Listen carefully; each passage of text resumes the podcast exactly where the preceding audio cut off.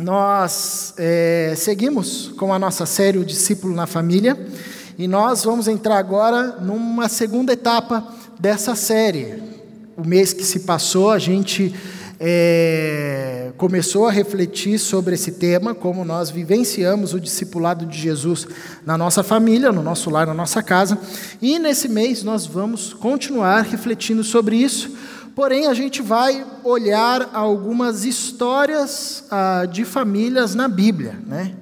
Então, se você é do tipo daquela pessoa que, quando um vizinho seu na rua começa a brigar, no meio da noite, você vai correndo para a janela para espiar, para olhar, e você gosta de, de um caso de família, então você vai gostar dessa segunda parte aqui, porque a gente vai ver só barraco atrás de barraco. Né? Ah, porque quando a gente vai para a história prática das famílias, de como as famílias que andaram com o Senhor no Antigo Testamento, no Novo Testamento, viveram as suas relações no seu contexto, a gente vê muitos desafios. Né? Ah, e a ideia é olhar para lá, para aquele tempo, perceber os desafios que sondavam, que rondavam aquele contexto e como aqueles irmãos, aquelas irmãs lidaram com esses desafios é, e trazer isso, obviamente, para cá, para os nossos dias e perceber os nossos dilemas, os, os desafios que nós enfrentamos e como somos chamados a, a também a nos relacionar e a enfrentar esses desafios. Obviamente que dá para dá para perceber né, que só muda o nome da pessoa, mas os desafios permanecem os mesmos. Né? A, a gente percebe nesse ambiente que vivemos, tanto olhando lá séculos, milênios atrás, desafios tão parecidos e tão pertinentes quanto os nossos. Ah, nós iniciaremos falando hoje sobre esse tema: pecado, morte e redenção na família, no contexto familiar. E o texto que eu quero trazer aqui para a nossa leitura é Gênesis capítulo 4, do versículo 1 ao versículo 16. Você, se tiver com a sua Bíblia, pode acompanhar a leitura aí. É um texto um pouquinho mais comprido. Pode deixar sua Bíblia aberta também, porque nós vamos voltar nesse texto. Gênesis 4, de 1 a 16, uma história conhecida de Caim, Abel, é o primeiro texto que já sinaliza para a gente tomar cuidado com os irmãos mais velhos, né? Já mostra para a gente aqui que irmão mais velho é um perigo. Gênesis capítulo 4, a partir do verso 1, diz assim: Adão teve relações com Eva, sua mulher, e ela engravidou e deu à luz Caim. Disse ela: Com o auxílio do Senhor, tive um filho homem voltou, a dar à luz, desta vez a Abel, irmão dele. Abel tornou-se pastor de ovelhas e Caim agricultor. Passado algum tempo, Caim trouxe do fruto da terra uma oferta ao Senhor. Abel, por sua vez, trouxe as partes gordas das primeiras crias do seu rebanho. O Senhor aceitou com agrado Abel e sua oferta, mas não aceitou Caim e sua oferta. Por isso Caim se enfureceu e o seu rosto se transtornou. O Senhor disse a Caim: Por que você está furioso? Por que se transtornou o seu rosto? Se você fizer o bem, não será aceito. Mas se não o fizer, saiba que o pecado o ameaça a porta.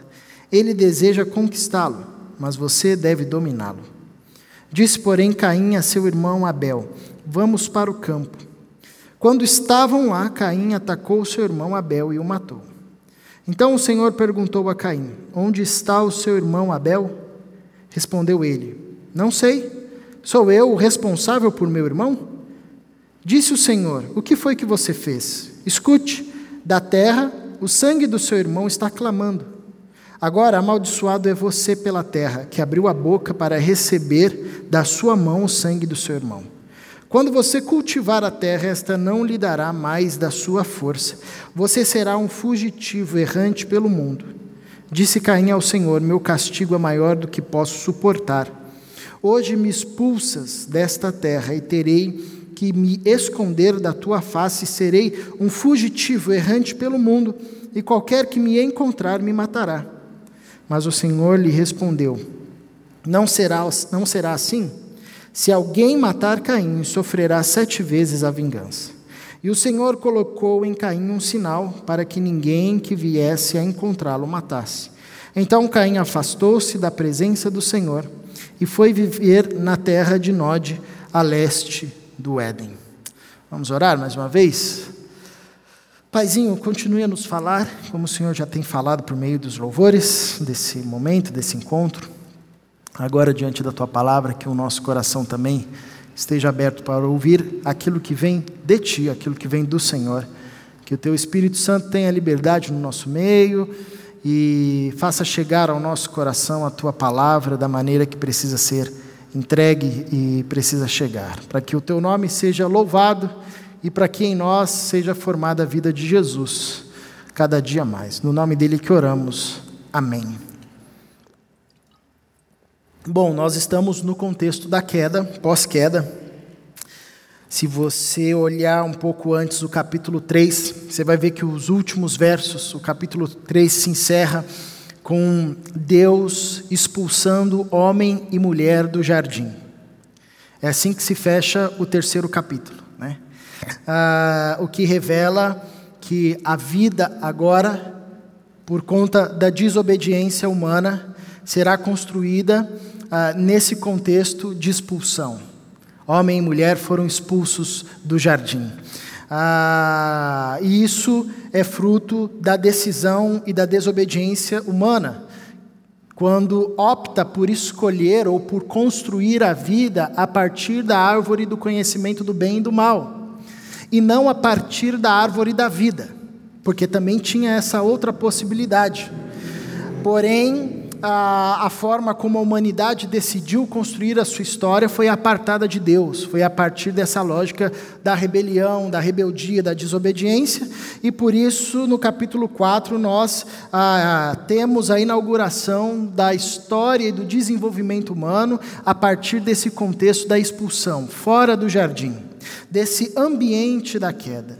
E esse ambiente da queda, ele é marcado por diversas rupturas diversas tensões. A primeira ruptura é na relação com Deus.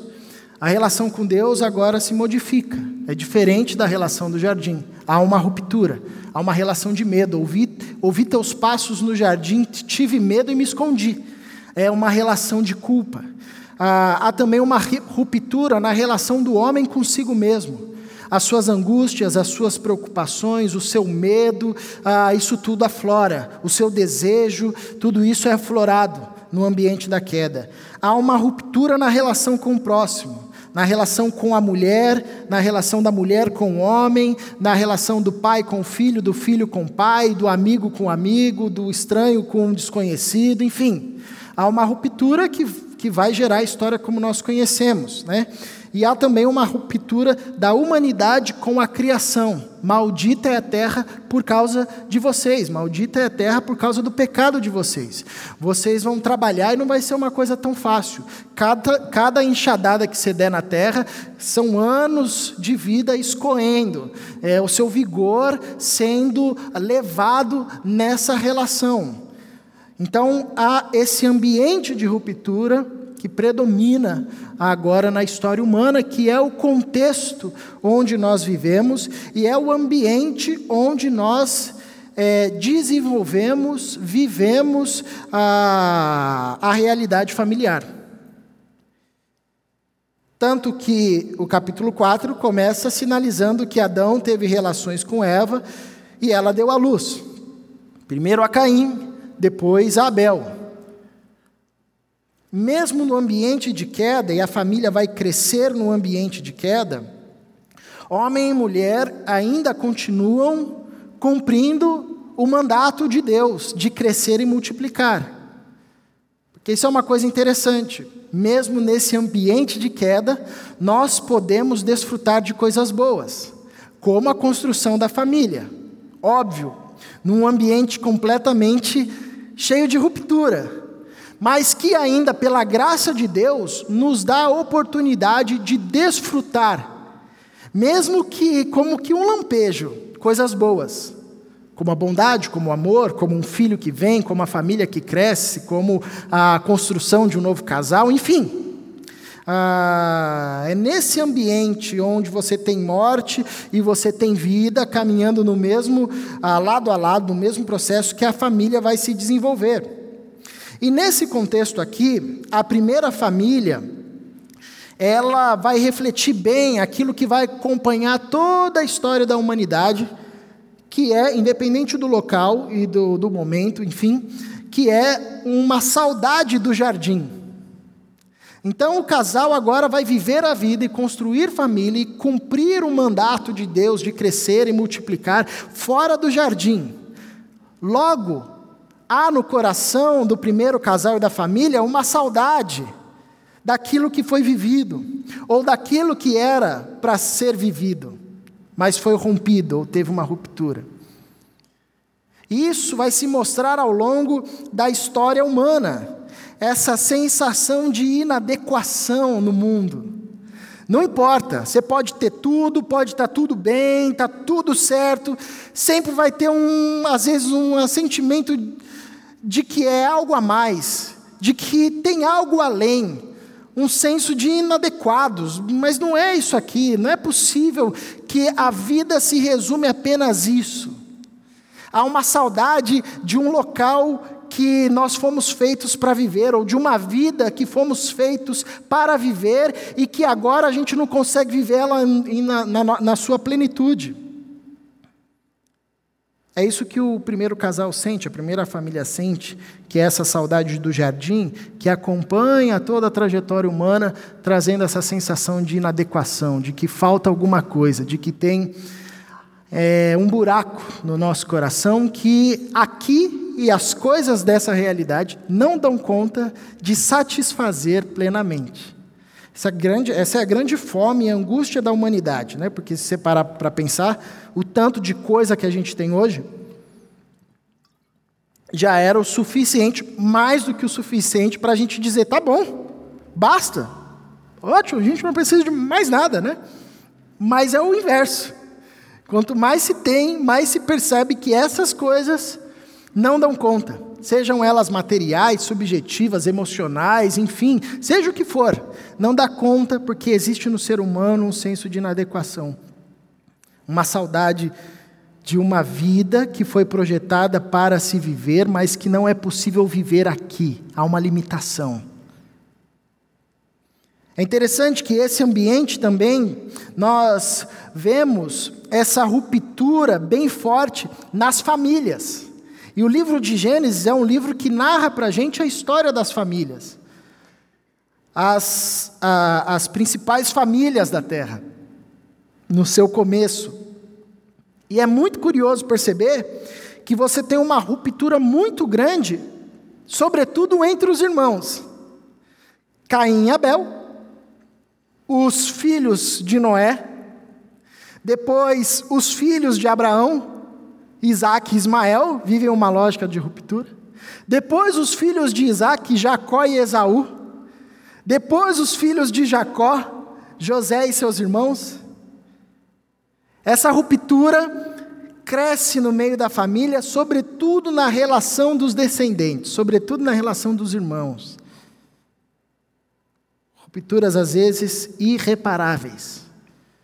Quando nós olhamos o livro de Gênesis, é nítido ver como nesse ambiente de queda a rivalidade entra e dá o tom no meio das famílias e como isso é desafiador. Até mesmo para aqueles homens que foram chamados por Deus e tinham e tiveram experiências profundas com Deus. A família não estava isenta das diversas situações e rupturas promovidas pela situação da queda. E é nesse contexto que nós temos a história de Caim e a história de Abel. E uma das primeiras marcas que nós percebemos no desenvolvimento da família, da primeira família aqui de Adão, no ambiente da queda, é que esse ambiente da queda é um ambiente marcado por uma necessidade de adorar, uma necessidade de adoração, uma necessidade de prestar culto. O texto diz: passado algum tempo, Caim trouxe do fruto da terra uma oferta ao Senhor. Abel, por sua vez, trouxe as partes gordas das primeiras crias do seu rebanho. A família está fora do jardim, porém, sente a necessidade de manter relação com o Eterno. Apesar dessa expulsão do jardim, o Eterno não vira as costas para a primeira família. Há ainda uma relação, ainda um chamado para o culto, para adorar, para celebrar. Nós temos a, aquilo que a gente vai identificar em todo ser humano, independente da cultura, uma necessidade de adorar alguém ou alguma coisa. Essa é uma necessidade que nasce no ser humano. O ser humano, ele é um ser cultico, ele é um ser que presta culto. Não importa se é para um pedaço de madeira, se é para um diploma, se é para Deus, se é para uma energia que está aí solta pelo mundo, se é para o seu conhecimento, se é para ele mesmo, não importa. O ser humano é um ser cultico.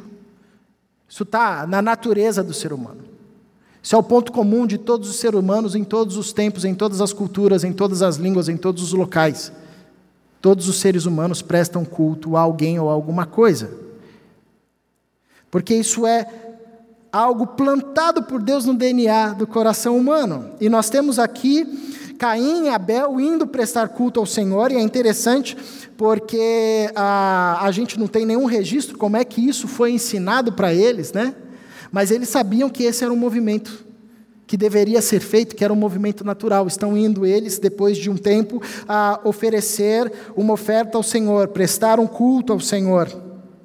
Então é um contexto onde nós vemos que, mesmo nesse ambiente de queda, há uma necessidade de adoração e a família está envolvida nesse ambiente, nesse chamado para adorar a Deus.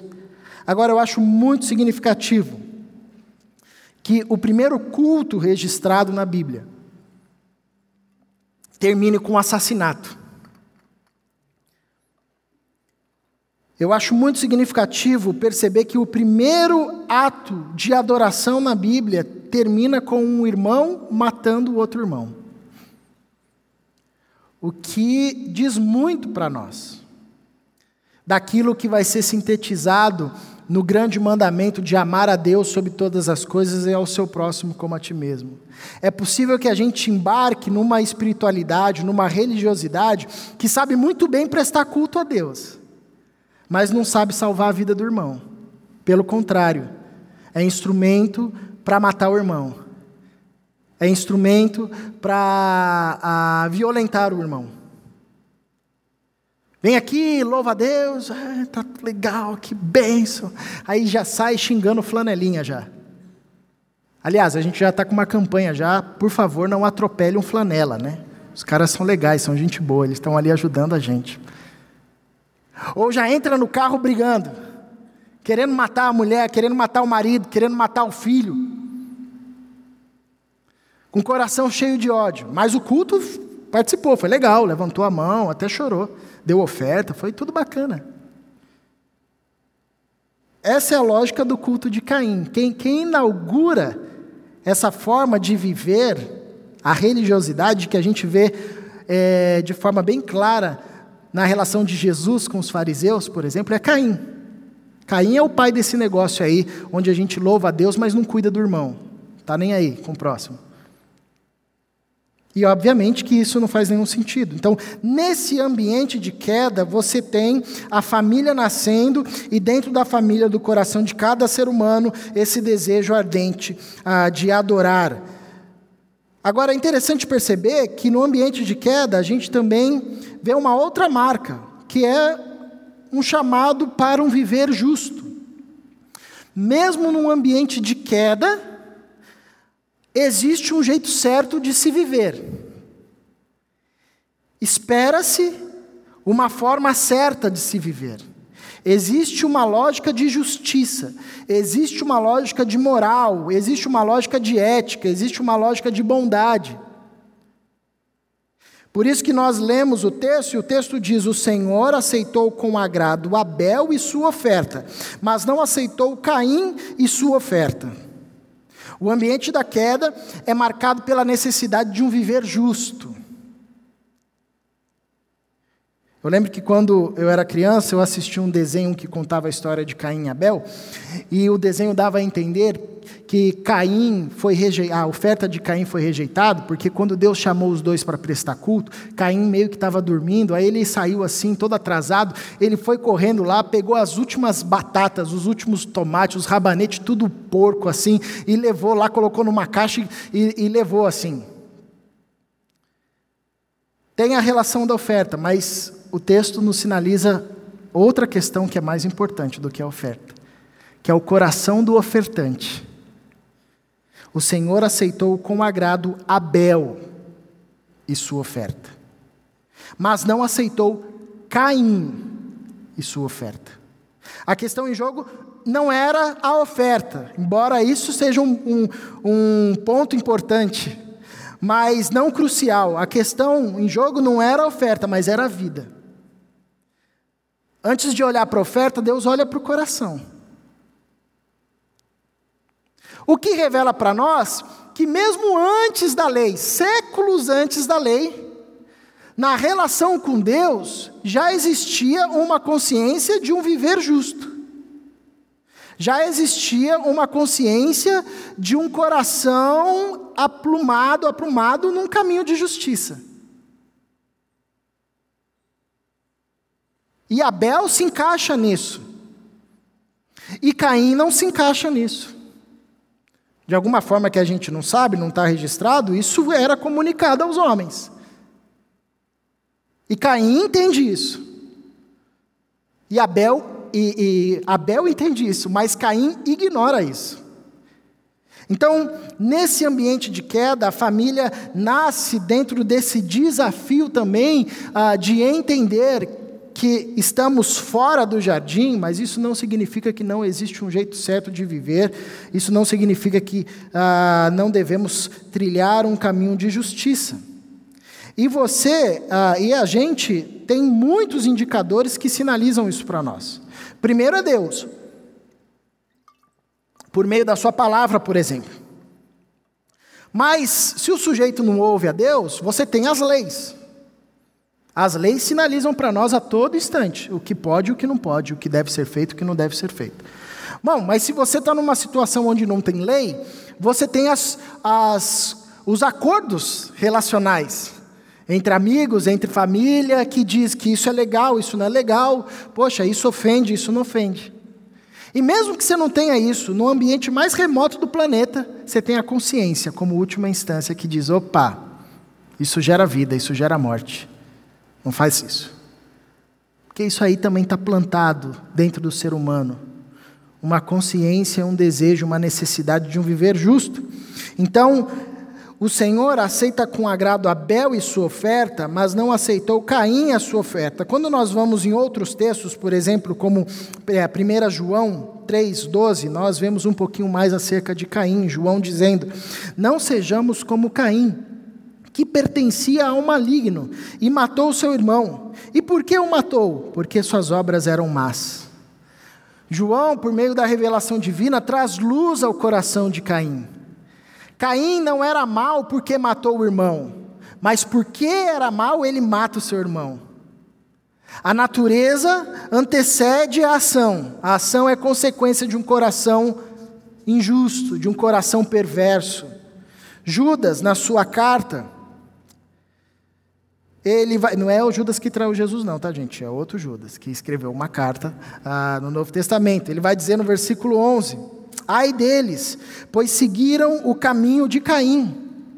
Quando ele está descrevendo os homens perversos que se afastaram de Deus, ele revela para a gente ao seu povo que Caim era esse modelo, modelo primeiro, protótipo de homem rebelde, de homem perverso de homem que decidiu viver a vida e construiu e construir a história distante de Deus.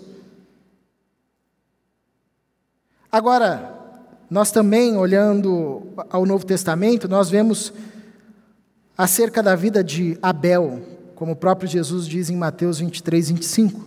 E assim, falando para os fariseus, uma palavra bem dura que ele estava trazendo aos religiosos, E assim sobre vocês recairá todo o sangue justo derramado na terra, desde o sangue do justo Abel. Na ótica de Jesus e do seu tempo, Abel era um homem justo, primeiro mártir da fé. Quando nós continuamos em Hebreus, na galeria dos heróis da fé, capítulo 11, verso 4, pela fé Abel ofereceu a Deus um sacrifício superior ao de Caim. Pela fé ele foi reconhecido como justo quando Deus aprovou as suas ofertas.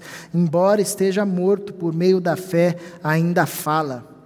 Nós além de percebermos a, a oferta que é entregue a, por Abel, e um dos entendimentos que se tem desse movimento não diz respeito apenas ao fato ah, de, de Caim ter dado fruta, por exemplo, ou, ou legumes, enfim, porque isso na lei depois vai ser inclusive parte da oferta. Mas traz a ideia de que Abel ele inaugura esse movimento da necessidade do sangue. Abel entrega uma oferta que é, é necessário matar, é necessário derramar sangue. A ideia da expiação. Mas o que nós percebemos aqui é que Abel é descrito como um homem de fé. Então, quando nós olhamos lá para o contexto de Gênesis, nós percebemos que há uma necessidade inata no ser humano de adorar, e há uma necessidade ah, e um chamado para um viver justo, que não significa necessariamente cumprir um monte de preceitos e regras. Esses caras nem tinham mandamentos mas um coração justo diante de Deus, uma vivência marcada pela fé em Deus. Agora o texto continua sinalizando para nós que aquele também era um ambiente marcado pela tentação.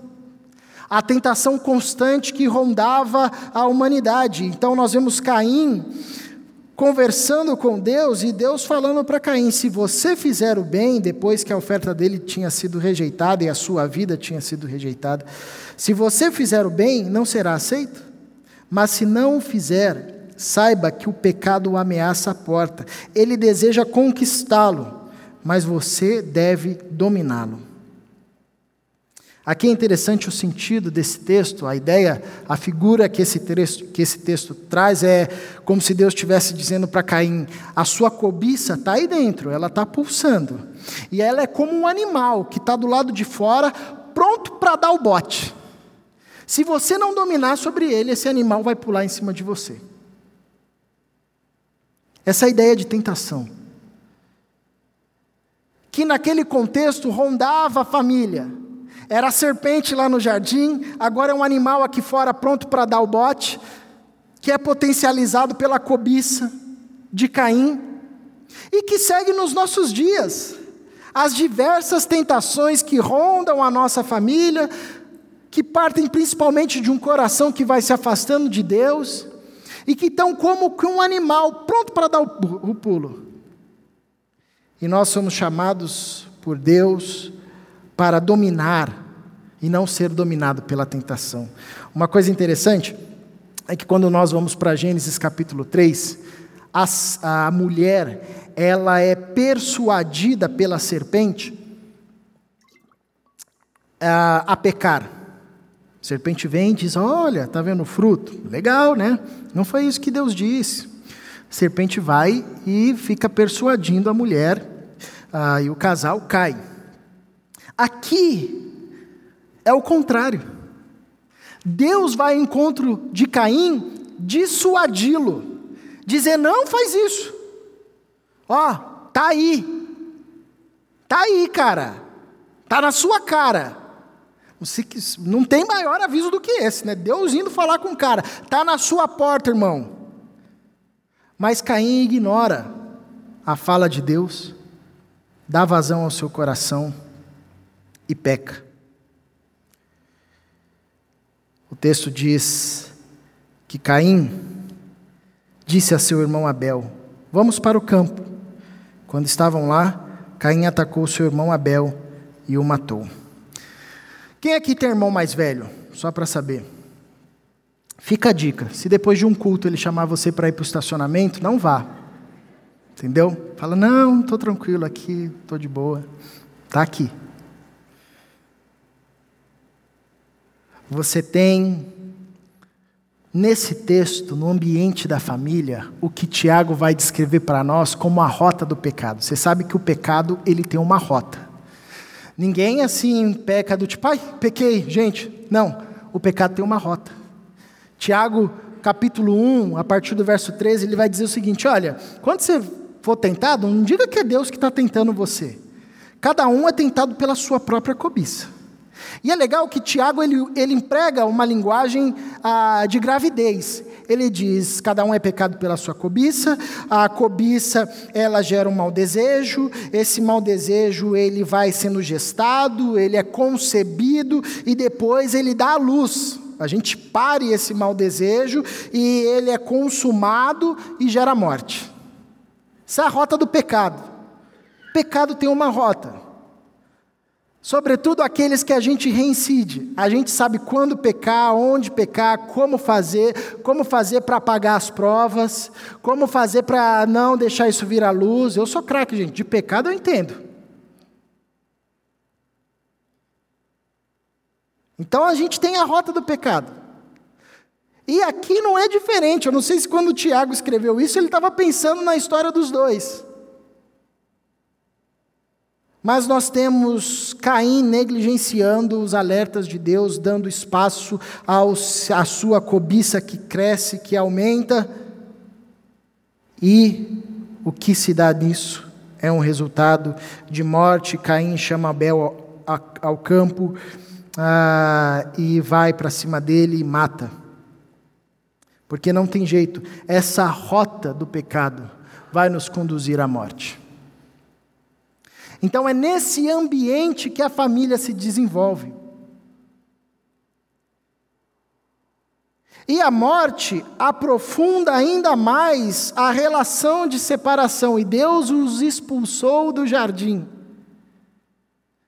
E Caim, seguindo uma rota do seu próprio coração, intensificando a, a sua rebeldia, ele se afasta da presença do Senhor e foi viver na terra de Nod, a leste do Éden. Aquilo que já tinha uma ruptura, agora experimenta ainda mais profunda separação. Caim se transforma nesse primeiro rebelde de fato, que não reconhece o seu pecado quando Deus vai confrontá-lo, que age com cinismo, dizendo: Meu irmão, eu sou por acaso babado, meu irmão? Não sei. Ah, que mantém-se um coração duro diante do confronto de Deus e que ainda desobedece, porque Deus diz: Olha, você vai ser errante pela terra, você vai fugir. Caim, o que, que ele faz? Ele sai, para, casa e constrói uma cidade. Se rebela, inclusive, contra o castigo de Deus. Então, intensifica esse contexto de separação. É nesse ambiente marcado pela adoração, por um chamado ao viver justo, pela tentação que assedia a família, pela morte que se dá quando nós cedemos à tentação, pela ruptura que vem ainda mais, pela separação que aprofunda-se ainda mais quando nós seguimos caminhos de morte. É nesse contexto que a família vive, naquele tempo e nos dias de hoje. Mudam-se os nomes, mudam-se as situações, mudam-se os contextos, mas a realidade é a mesma.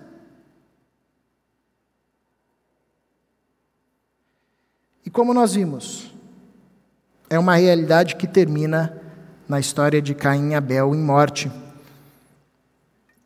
em ruptura e distanciamento. Mas será de fato que esse é o fim? Será que é isso que a Bíblia tem para nos dizer que é a morte que prevalece sobre a vida? Será que é essa mesma ênfase das Escrituras?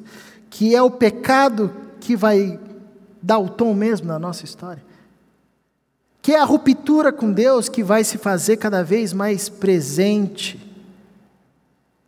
na nossa relação com o Eterno? Vale ressaltar que o que estava em jogo ali não era apenas a relação de Caim e Abel, Mas você tem em jogo o projeto de redenção. Lembra que em Gênesis capítulo 3, Deus diz para a mulher: Você vai ter um filho, o seu descendente vai esmagar a cabeça da serpente.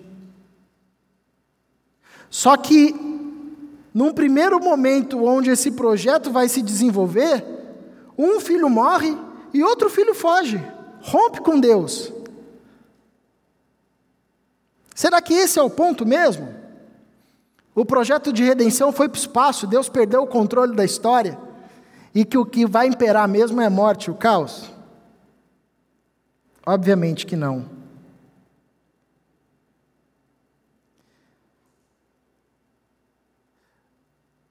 Às vezes a gente trava situações profundas na nossa família, na nossa casa, com o nosso filho, com a nossa filha, com a nossa esposa, com o nosso marido, com outras pessoas, com a gente mesmo, onde a gente se depara com esse blackout, onde parece que a morte prevaleceu sobre a vida, que o pecado prevaleceu sobre o viver justo, que a desesperança ganhou mais volume do que a esperança e que o projeto redentivo de Deus fracassou.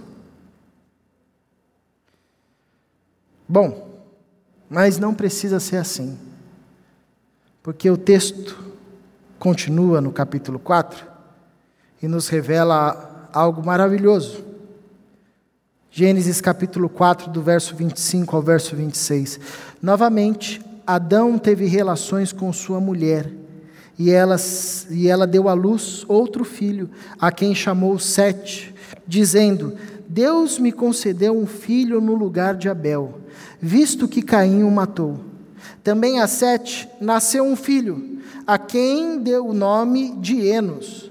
Nessa época, começou-se a invocar o nome do Senhor.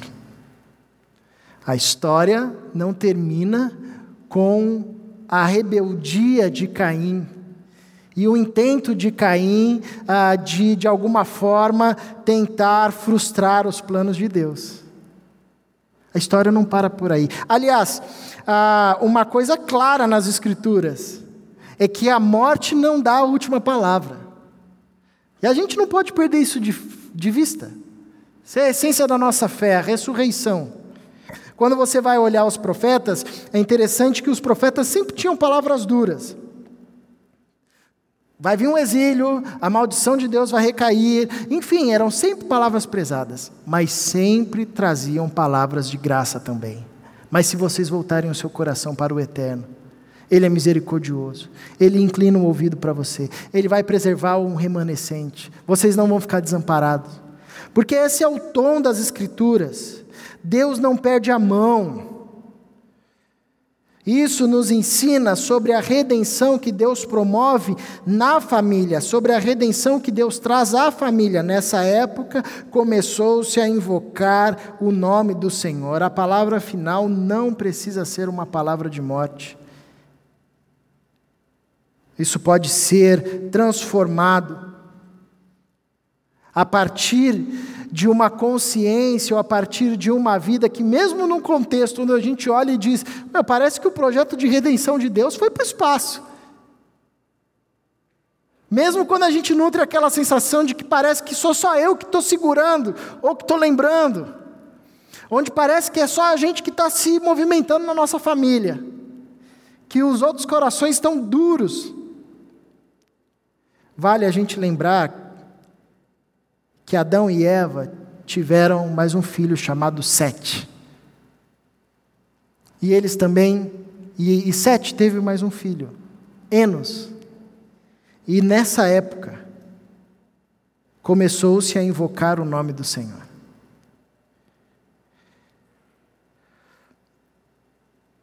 Enquanto Caim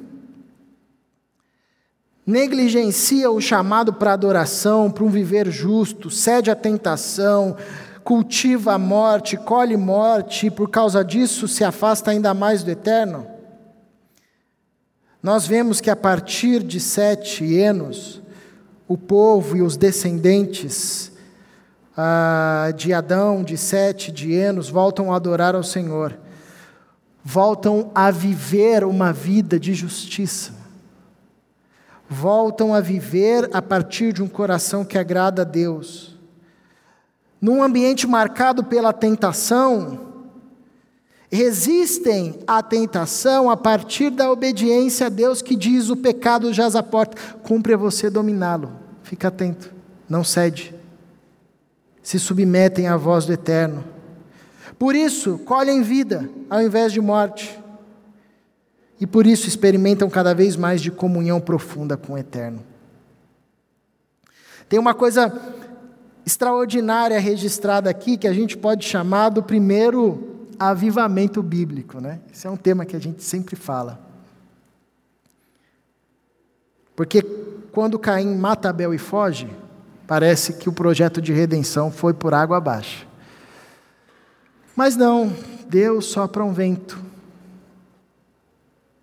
que vai sobre Sete, que vai sobre Enos. E os filhos dos filhos dos filhos que voltam a invocar o Senhor que voltam a viver um viver justo, que buscam uma vida de obediência a Deus. Por isso, colhem vida no, no meio da sua família, no meio da sua vida. Por isso, potencializam essa relação de comunhão com o Eterno. E qual é o fruto disso? Qual é o fruto dessa disposição de coração que a gente vê em Sete em Enos, que é completamente oposta à lógica de Caim? Quando continuamos a ler o texto, nós sabemos em Gênesis 5 que Adão teve um filho chamado Sete. E Sete teve um filho chamado Enos. E que Enos, nesse tempo, passou e voltou a invocar, passou a invocar o nome do Senhor. Mas ele também teve um filho chamado Cainã, que também teve outro filho chamado Maalael e que teve um outro filho, chamado Jared. E o texto continua dizendo que Jared teve um filho chamado Enoque. E Enoque tem uma história incrível, porque diz que foi um homem que andou tanto com Deus, que Deus o tomou para si. Um homem de comunhão profunda com o Eterno. Mas antes de partir, Enoque teve um filho, Matusalém, o homem que viveu mais tempo no registro bíblico. E Matusalém teve um outro filho chamado Lameque. E na época de Lameque, o texto bíblico vai dizer que se intensificou a maldade. Os filhos de Caim começaram a crescer, começaram a crescer. E a, a maldade foi se intensificando. E o texto diz, final do capítulo 5, começo do capítulo 6, que a maldade dos homens, dos filhos de Caim, chegou até o céu. E era tamanha que Deus se arrependeu da criação que tinha feito e desceu para destruir a humanidade. Mas o texto diz para nós que Lameque teve um filho, chamado Noé. Gênesis 6, 9 diz que quando Deus olhou, Deus viu Noé, e Noé era um homem justo, íntegro entre o povo de sua época e que andava com Deus. E onde é que começa essa história de, de Noé aqui? Começa lá atrás, quando Adão e Eva tiveram um filho chamado Sete. E a Sete nasceu Enos. E foi nesse período que começou-se a invocar o nome do Senhor. E aí vieram os filhos, dos filhos, dos filhos, dos filhos, que no meio de uma geração depravada e corrompida, brilhavam como estrelas. De tal forma que Deus chama Noé e, por meio de Noé e sua família, reconstrói novamente a história.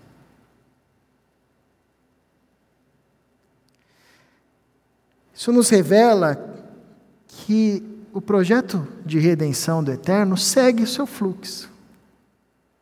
Não pode ser parado pelas rupturas humanas, pela morte, pela nossa desobediência, pela nossa rebeldia. O que Deus prometeu fazer, Ele está fazendo e irá fazer. O que compete a nós no ambiente de queda como o que nós vivemos? É ter a mesma disposição de coração que se viu em Enos, de invocar o nome do Senhor. Mesmo que sejamos só nós. Mesmo que a minha esposa não me acompanhe nesse movimento, invoque o nome do Senhor. Mesmo que o seu marido não, não acompanhe você, invoque o nome do Senhor. Mesmo que pareça que os seus filhos estão cada vez mais longe, invoque o nome do Senhor. Não tem dimensão dos desdobramentos, e nem Enos tinha a dimensão dos desdobramentos que isso poderia dar quando ele começou a invocar o nome do Senhor, numa situação onde parecia que o projeto de redenção tinha ido por água abaixo. Eu não sei como você entrou aqui, não sei como está a sua família nesse tempo, mas a gente sabe que em Jesus Cristo a gente não precisa mais se preocupar com a oferta. A oferta já foi colocada diante de Deus, oferta perfeita, agradável, feita de uma vez por todas, para toda a eternidade, o sacrifício de Jesus Cristo. E a partir dessa oferta nós podemos independente da situação, do momento do dia, sair com uma resolução de voltar a invocar, ou de começar a invocar o nome do Senhor, de retomar essa caminhada, de invocar o nome do Senhor, mesmo que sejamos só nós. É legal quando vai toda a nossa família, mas a gente não tem conta sobre isso. O que a gente tem conta é sobre o nosso coração.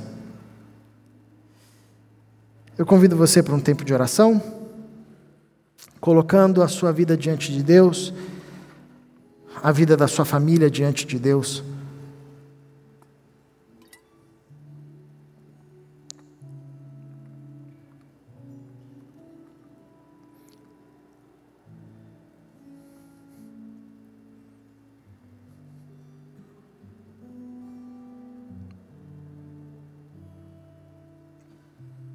Paizinho, que a tua palavra floresça em nós, cresça, multiplique gere vida. E que, guiados e motivados pelo teu Santo Espírito, a gente invoque o teu nome.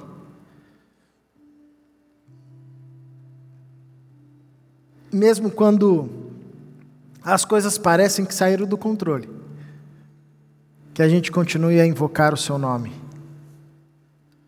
que a gente continue a responder esse desejo que está no nosso coração de louvar ao Senhor, de adorar ao Senhor, temendo a Ti, buscando um viver justo nos Teus caminhos, sabendo que o Teu Espírito Santo nos conduz e forma essa vida em nós. E mesmo diante das tentações, que a nossa trilha seja obediência à tua palavra, ao Senhor para que a gente colha a vida e cada vez mais comunhão contigo. Que a gente permaneça e persevere na caminhada de invocar o teu santo nome. E que isso frutifique em nós, na nossa família, nos nossos filhos, netos, bisnetos, para que o Senhor sempre encontre na terra homens e mulheres com os quais o Senhor pode contar como diz a tua palavra, que em meio a uma geração corrompida e depravada, brilha como luz, brilha como estrelas, para louvor e glória do teu nome. Jesus que nós oramos. Amém.